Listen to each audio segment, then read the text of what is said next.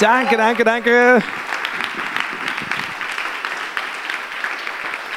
Danke, voll schön, äh, wieder ein Full House heute zu haben. Wir brauchen echt bald die neue Location. Ne? So gut, so gut. Hey, ich war die Woche äh, zwei Tage, etwas äh, kürzer als ursprünglich geplant, aber zwei Tage war ich mit sehr verrückten Menschen äh, in einem Raum. Äh, stell dir 60, 70 verrückte ICF-Pastoren vor, steckst sie in einen Raum und du weißt, äh, du hast Chaos. Und äh, genau das habe ich erlebt. Äh, am Donnerstag und Freitag, wir haben, treffen uns einmal im Jahr mit den Pastoren äh, zu einem sogenannten Timeout und äh, genau, haben da viele gute Zeit miteinander.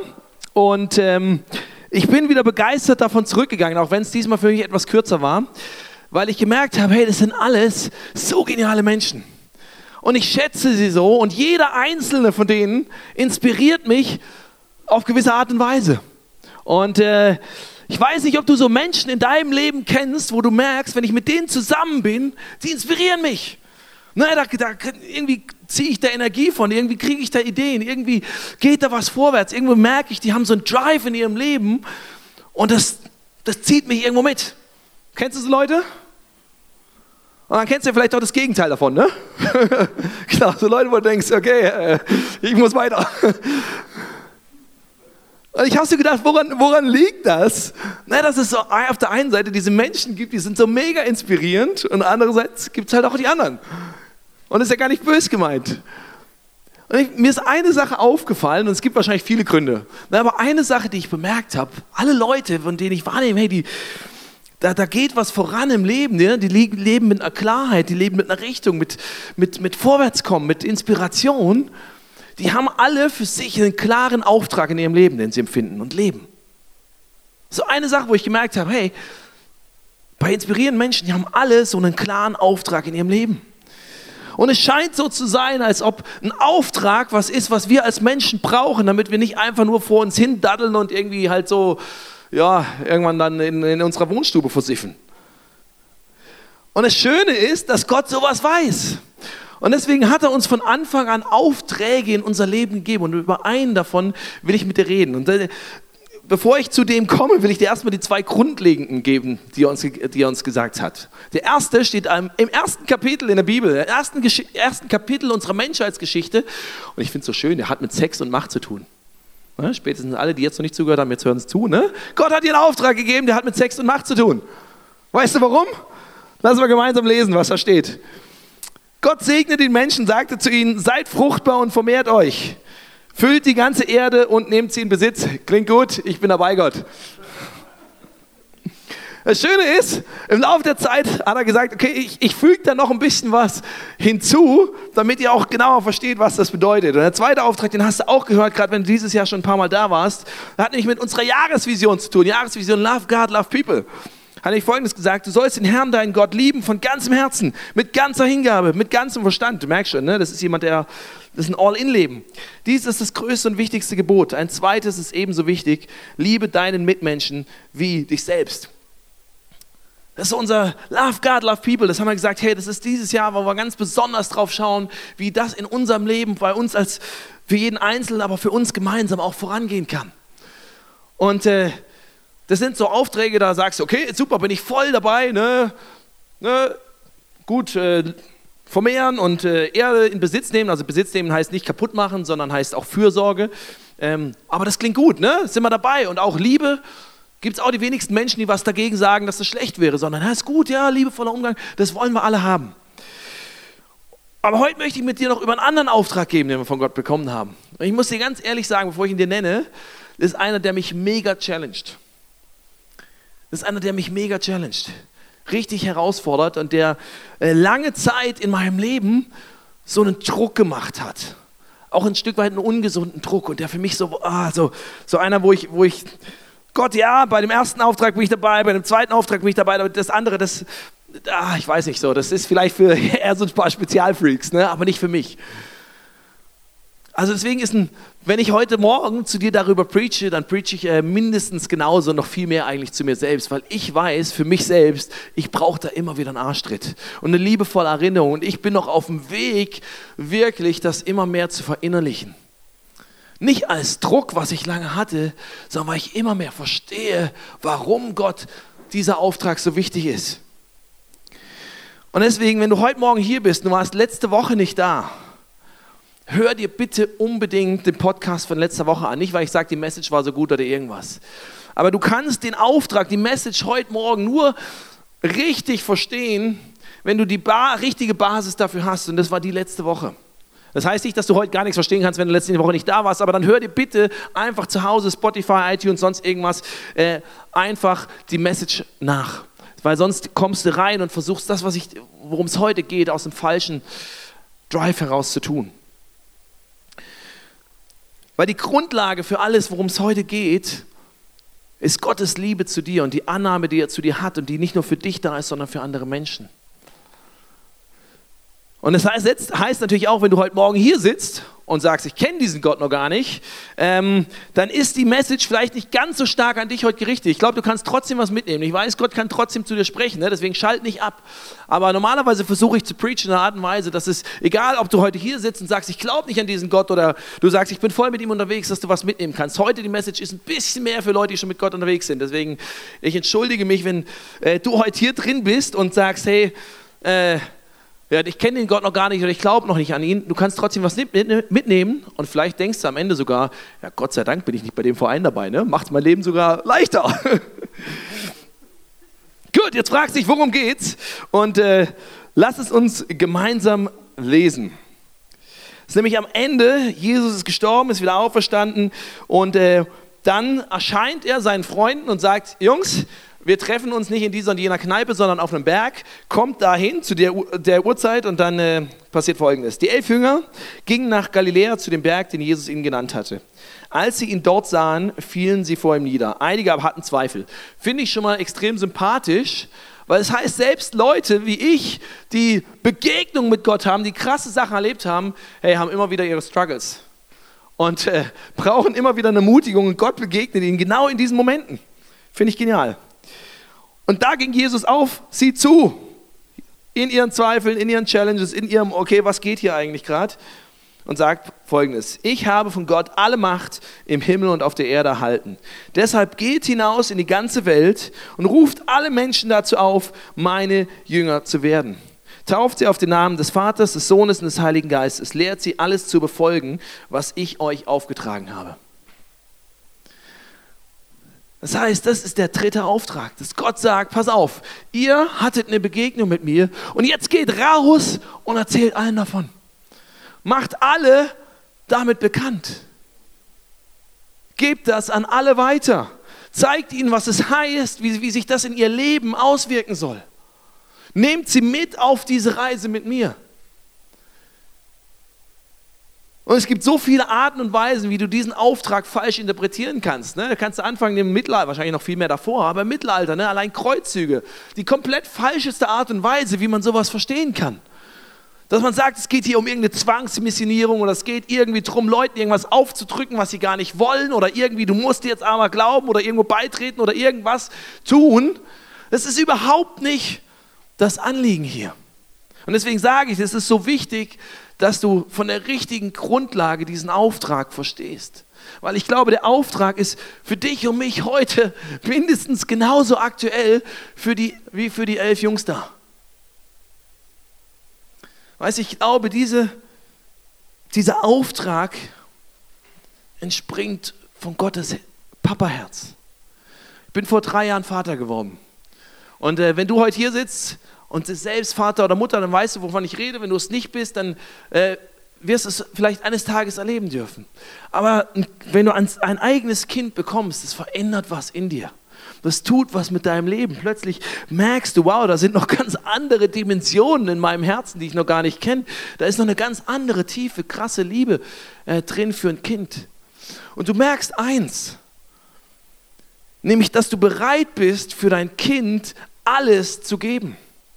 Wenn ich weiß, meine Tochter begibt sich irgendwo in Gefahr oder meine Tochter ist, äh, keine Ahnung, irgendwo gekidnappt oder ist, ist äh, in sonst irgendeiner Gefahr, ich würde alles dafür tun, um sie davon zu befreien. Inklusive mich selbst in Gefahr bringen oder mein Leben hingeben. Einfach weil ich weiß, es ist meine Tochter. Ich liebe sie. Ich habe ich hab dieses, dieses Papa-Herz für sie.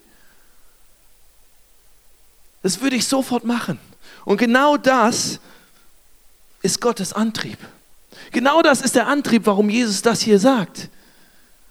Liebe ist sein Antrieb, dass er uns diesen Auftrag gibt. Er hat gesagt, hey, ich habe das schon gemacht und jetzt wünsche ich mir, dass du das weitergibst. Das heißt, weil du verstehst, dass du geliebt bist, fängst du an, diesen Auftrag zu leben. Weil du verstehst und begreifst und erfährst, dass du geliebt bist, befähigt dich das Schritt für Schritt, andere zu lieben. Und befähigt dich das Schritt für Schritt, diesen Auftrag auszuführen. Und weil du immer mehr eine Realität begreifst, dass dein, so wie ich gesagt habe, wenn meine Tochter in Gefahr wäre, Gott sei Dank hatten wir noch nicht so viele Situationen. Ich habe eine, wo mal eine seriösere Operation anstand, aber sonst doch Gott sei Dank noch nicht so viel Schlimmes erlebt mit ihr. Aber du begreifst, hey, ehrlich gesagt, mein Leben ist endlich, egal früher oder später. Und das ist eine Realität, die gilt für dich. Ich habe heute Morgen mit jemandem geredet, der arbeitet im Krankenhaus, ne, ist letztens jemand gestorben im Umfeld und hat gemeint, ja, hat man nicht mit gerechnet, die Person war noch gar nicht so alt. Und es zeigt, solche Momente zeigen uns immer wieder, hey, das Leben ist endlich. Dein Leben ist endlich. Mein Leben ist endlich. Das Leben von deinen Freunden ist endlich. Das Leben von deinem Familienmitglied ist endlich. Das Leben von deinem Arbeitskollegen ist endlich. Und eine Realität ist, das Leben muss da nicht aufhören. Es gibt eine Realität danach. Und ich weiß, da können wir uns jetzt drüber streiten, ob du das so siehst oder nicht. Ich sage dir jetzt einfach, was ich glaube. Und ich respektiere, wenn du das vielleicht anders siehst. Und wir können gerne nachher drüber reden. Aber ich glaube, danach hast du zwei Optionen, wo du sein wirst. Du wirst in Gottes Gegenwart sein oder du wirst es nicht sein.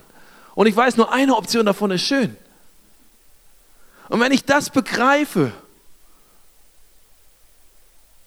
Und ich verstehe, die Entscheidung, wo ich sein werde, fällt hier, während ich hier bin, während ich hier lebe. Und diese Person ist mir wirklich wichtig. Dann begreife ich auch, wow, Liebe kann nicht nur für sich bleiben, sondern echte Liebe gibt weiter. Echte Liebe teilt sich. Und ich sage es vielleicht ein bisschen provokant, aber Liebe, die nur für sich bleibt, ist noch nicht mal wahre Liebe. Du verstehst, hey, diese Person ist mir wichtig. Und wenn ich ihr jetzt nicht was weitergebe von dieser Liebe, die Gott für sie hat, und sie einlad, die für sich selbst zu entdecken und für sich selbst anzunehmen, dann wird die Person irgendwann genau wie jeder andere vor der Realität von Endlichkeit und Ewigkeit im Leben stehen und sich fragen, hey, warum hat mir vielleicht keiner davon erzählt? Warum hat mir das keiner früher gesagt? Und du und ich, wir sind vielleicht genau die Personen, die dazu eingeladen sind, ihr das zu sagen. Und wenn man mit einem Auftrag im Leben unterwegs ist, dann wirst du merken, das ist nicht unherausgefordert. Ne? Wenn jemand, äh, wenn früher irgendwie ein Ritter oder sonst irgendein Bote oder irgendwas mit einem Auftrag unterwegs war, dann halt wurde der oft auch angegriffen, dann wurde der ausgeraubt, dann wurde der versucht zur Strecke zu bringen, weil es hat jemand was dagegen. Und Gott hat gesagt, es gibt in unserem Leben genauso jemand, der was dagegen hat, dass du deinen Auftrag auch ausführen kannst. Er benutzt dieses Bild, er sagt, ist dieser Feind, der was dagegen hat, der ist wie so eine Schlange. Der ist so eine Schlange in deinem Leben. ich habe dir so eine grüne, schöne Giftschlange mitgebracht. Ne? Mm. Ne? Da merkst du schon, das ist nicht so angenehm. Die will mich beißen. Und das Gute ist, ich habe äh, man muss keine Angst vor Schlangen haben. Ich habe Respekt vor Schlangen. Ich habe äh, mal den Fehler gemacht in Australien, eine Brown Snake, die ist eine der giftigsten Schlangen der Welt, die wirkte relativ tot. Und ich habe den Fehler gemacht, äh, sie beiseite legen zu wollen, weil sie genau auf der Straße lag und sich dann unter den Rädern, das ist nicht ganz ungefährlich. Dann wollte ich sie so, wollte ich gerade so hingehen und weil ich dachte, sie ist schon tot, auf die Seite legen.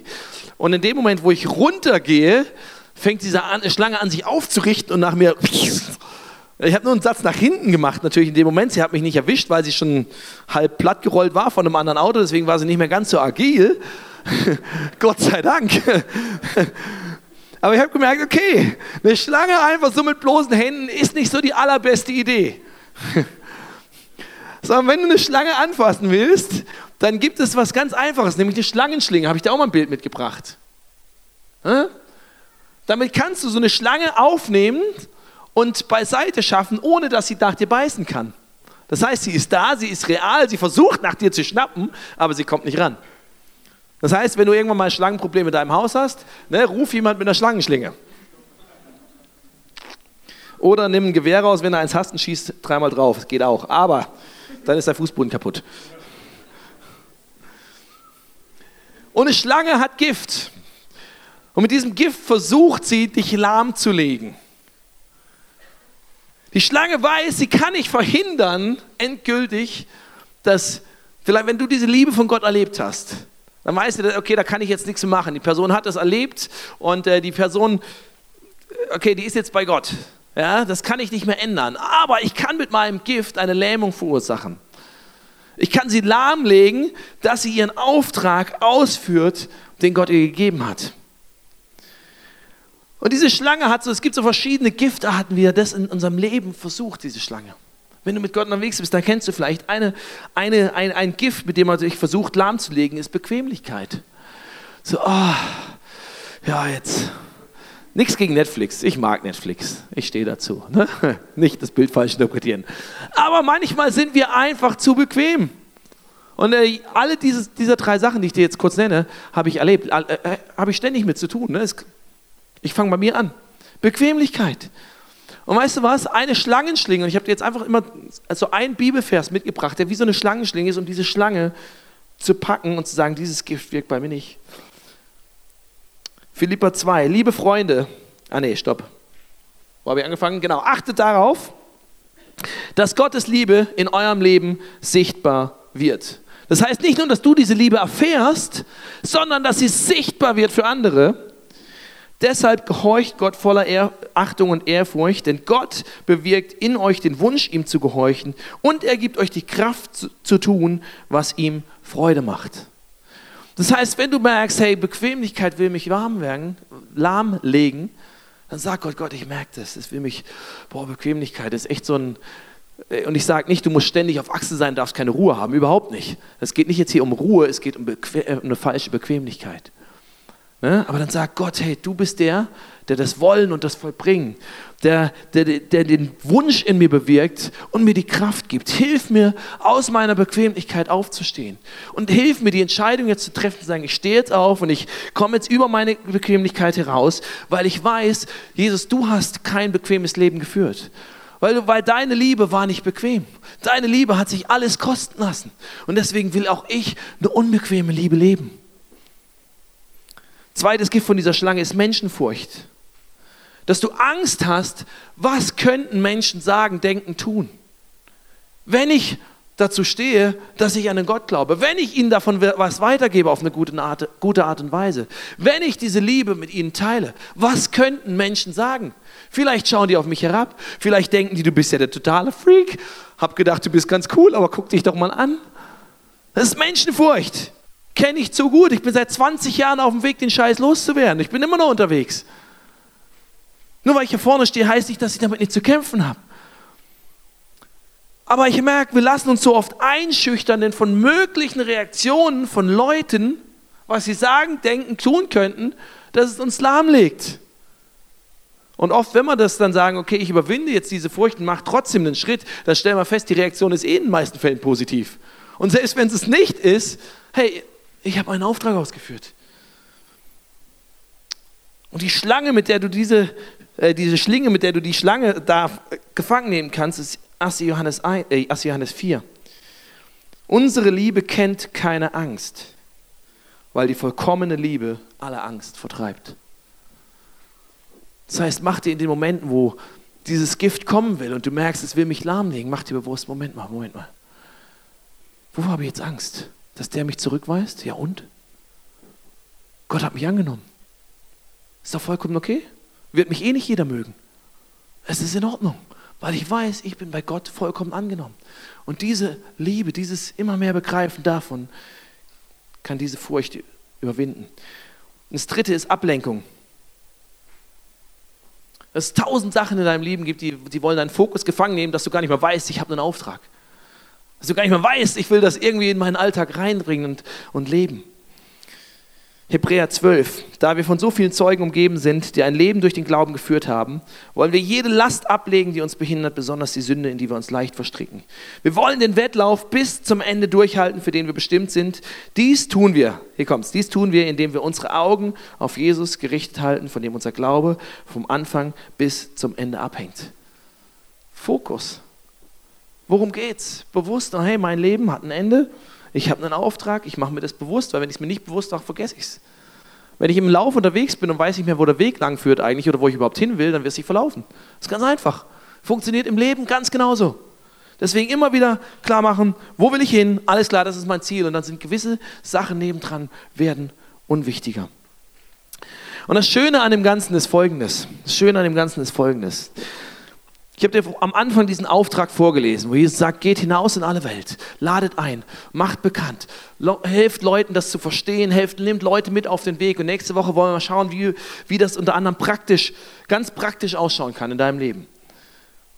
Aber er hat diesen, diesen Auftrag mit einem einzigen Satz abgeschlossen, den finde ich wunderschön. Er sagt, ihr dürft sicher sein. Kommt's hinten? Ihr dürft sicher sein. Ich bin immer bei euch bis das Ende dieser Welt gekommen ist. Das heißt, du gehst nicht allein. Er sagt, ich gebe dir diesen Auftrag, aber ich gehe mit dir mit. Und ich habe dir zum Abschluss dieser äh, Message einen Kurzfilm mitgebracht. Äh, wenn du jetzt am Podcast zuhörst, grüße ich dich ganz herzlich, dann kannst du ihn einfach auf YouTube nachschauen von äh, einer Organisation, Christ for All Nations, heißt Lost at Sea. Wenn du hier sitzt und was von diesem Gott schon erlebt hast, bist du eingeladen und aufgerufen, Teil von der Rettungsmannschaft zu sein, ob dir es bewusst ist oder nicht. Und Liebe ist nicht immer nur dieses ein schönes, warmes Gefühl in der Magengegend und ein schöner Abend am Kamin mit deiner Liebsten, sondern Liebe ist manchmal extrem unbequem. Liebe heißt manchmal, ich gehe raus aufs Wasser Vielleicht wird mir schlecht im Boot. Vielleicht wird mir kalt im Wasser. Aber ich verstehe, ich bin berufen, um was weiterzugehen und um andere reinzubringen in eine Sicherheit. Und mich fordert es brutal heraus, bin ich ganz ehrlich mit dir.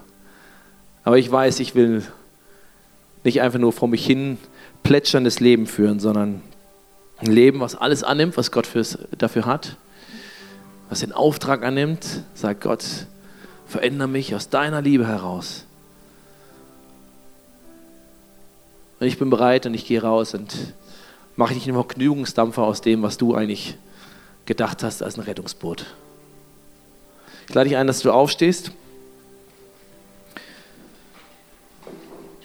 Und ähm, möchte, dass wir was tun, was wir, ich glaube, seit zumindest seit ich Pastor bin, noch nie gemacht haben. ich lade dich ein, dass wenn du merkst, hey, Gott hat dich heute Morgen gechallenged, dass du einfach nach vorne kommst. Weil wir können nicht über unbequeme Liebe reden und dann an unserem Platz stehen bleiben. Und wenn es voll wird, wird es voll, meine Zeit. Aber wenn du merkst, Gott hat gechallenged, sagen, hey, ich, ich, ich will diesen Auftrag vielleicht wieder bewusst annehmen oder will rauskommen aus, aus einer Bequemlichkeit, will rauskommen aus, dass es mir egal ist, was mit anderen Leuten passiert in meinem Umfeld. Dass wir jetzt einfach eine Zeit haben, während die Band ein bisschen spielt, dass wir einfach zum, zum Beten nach vorne kommen. Dass du dich hinstellst und sagst, Gott, ich brauche deine Hilfe dabei. Du bist der, der es wollen und vollbringen schenkt. Berühre mein Herz nicht nur mit deiner Liebe für mich, sondern auch, dass diese Liebe durch mich durchfließen kann zu anderen. Dass ich merke, okay, ich werde gebraucht. Lade ich jetzt ein, dass du, wenn du es möchtest, einfach so als Zeichen, Gott, du darfst mich herausfordern, du darfst mich challengen, du darfst mein Herz berühren, du darfst mein Herz brechen für Leute, die am Trinken sind. Dass du jetzt einfach nach vorne kommst. Jesus, wir danken dir, dass deine Liebe nicht zurückhält, dass deine Liebe nichts für mich zurückgehalten hat, als ich am Absaufen war. Dass du mich rausgezogen hast, dass du mich teilweise immer noch rausziehst aus, Allem, was dein Leben nicht beinhaltet, aus Selbstmitleid, Selbstzweifeln, Wertlosigkeit, einem ewigen Leben ohne dich, wo nur Dunkelheit und Tod und Verlorensein ist. Danke, dass du mich reinbringst in ein Leben, das voller Hoffnung und Zukunft und Licht und Schönheit und Liebe und Annahme und Wärme und allem guten Leben von dir ist. Und es tut mir leid, Jesus, wo, wo so oft meine Bequemlichkeit, wo so oft meine Angst vor Leuten, wo so oft falsche Dinge, die überhaupt keinen Platz haben dürfen in meinem Leben, dazwischen kommen. Jesus, ich bete für mich und für uns und für jeden Einzelnen, der heute Morgen hier vorne ist und der hier ist, dass wir berührt und bewegt werden von deiner Liebe für uns und bewegt werden, einen Unterschied zu machen, bewegt werden, rauszugehen, bewegt werden, nicht den Mund zu halten, wo wir ihn aufmachen dürfen. Nicht in einer falschen Art oder zwanghaften Art und Weise, sondern bewegt aus einer Liebe heraus, dass wir verstehen, Menschen brauchen dich. Wir geben dir heute Erlaubnis, dass du unser Herz dafür brichst. Nicht, weil du es zerbrechen willst, sondern weil du uns was spüren lässt von deinem Herzschlag für Menschen. Und wir beten für unsere Freunde, wir beten für unsere Stadt, wir beten für die, unsere Arbeitskollegen, für Familienmitglieder, dass sie was von deiner Liebe spüren und erleben können in ihrem Alltag. Heiliger Geist, wir beten, dass du uns leitest, wo wir ihnen auf diesem Weg helfen können. Auf ganz unterschiedliche, natürliche Art und Weise. Wir beten nicht, dass du uns hilfst dabei, es in einer guten Art und Weise zu leben und weiterzugeben. Wir beten, dass wir nicht, dass es uns nicht mehr nicht egal wird, dass wir nicht abschalten, dass wir nicht sagen, hey, Hauptsache mir geht's gut. Sondern dass deine Liebe, Love Changes, deine Liebe uns immer mehr verändert zu deinem Herzen hin, Jesus.